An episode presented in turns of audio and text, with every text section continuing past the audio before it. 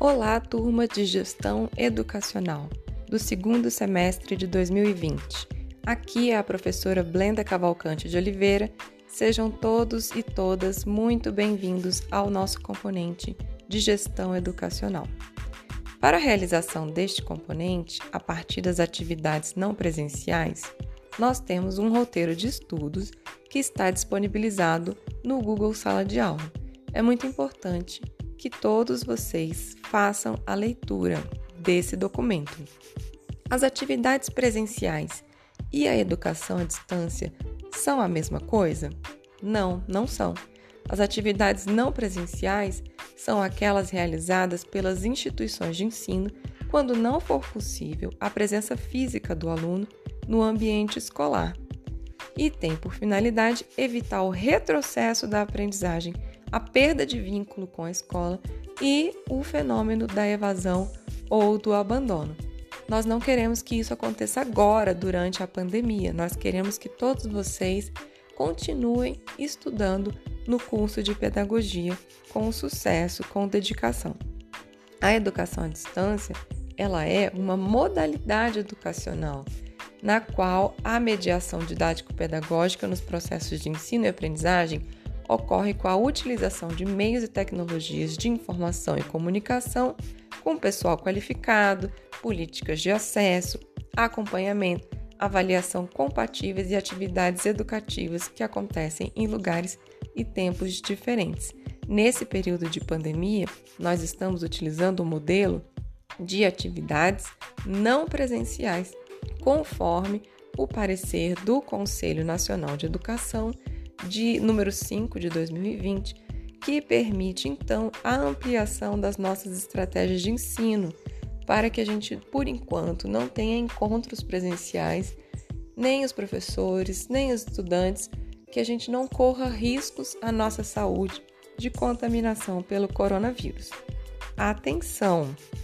Os prazos do componente de gestão educacional devem ser rigorosamente cumpridos conforme este roteiro. Os trabalhos entregues em atraso, eles vão receber falta e desconto na nota. Como que vai ser aferida a presença dos alunos nas atividades não presenciais? A aferição da presença de vocês vai ser por meio da entrega de trabalhos e da resposta às perguntas que foram colocadas no Google Sala de Aula. E como que vão ser as atividades não presenciais desse componente? Nós vamos ter aulas ao vivo? Não. Todas as atividades vão ser realizadas de modo offline, ou seja, de maneira assíncrona. Nós não teremos aulas simultâneas, aulas ao vivo. Isso significa e cada um, cada uma de vocês tem prazos para cumprir. Nós não vamos ter aulas ao vivo, onde os estudantes terão que estar obrigatoriamente presentes. Dentro desse prazo, cada um de vocês e também em grupo, vocês vão poder estudar no período da manhã, da tarde ou da noite, ler os textos, conversar com os colegas, fazer o trabalho nos momentos que vocês considerarem mais adequados. O que é extremamente importante é que vocês entreguem os trabalhos no prazo estipulado. Não deixem os trabalhos acumular, senão vocês não vão dar conta de todos os componentes. Todas as nossas atividades estão disponibilizadas no Google Sala de Aula. Nós também temos alguns vídeos que podem ser acessados diretamente no YouTube ou no link que eu deixei para vocês no Google Sala de Aula. As atividades que valem nota deverão ser postadas no nosso ambiente virtual, que é o Google Sala de Aula. A data de envio vai ser considerada como a data de entrega para fins de notas, prazos e presenças. E qual é o objetivo do nosso componente de gestão educacional?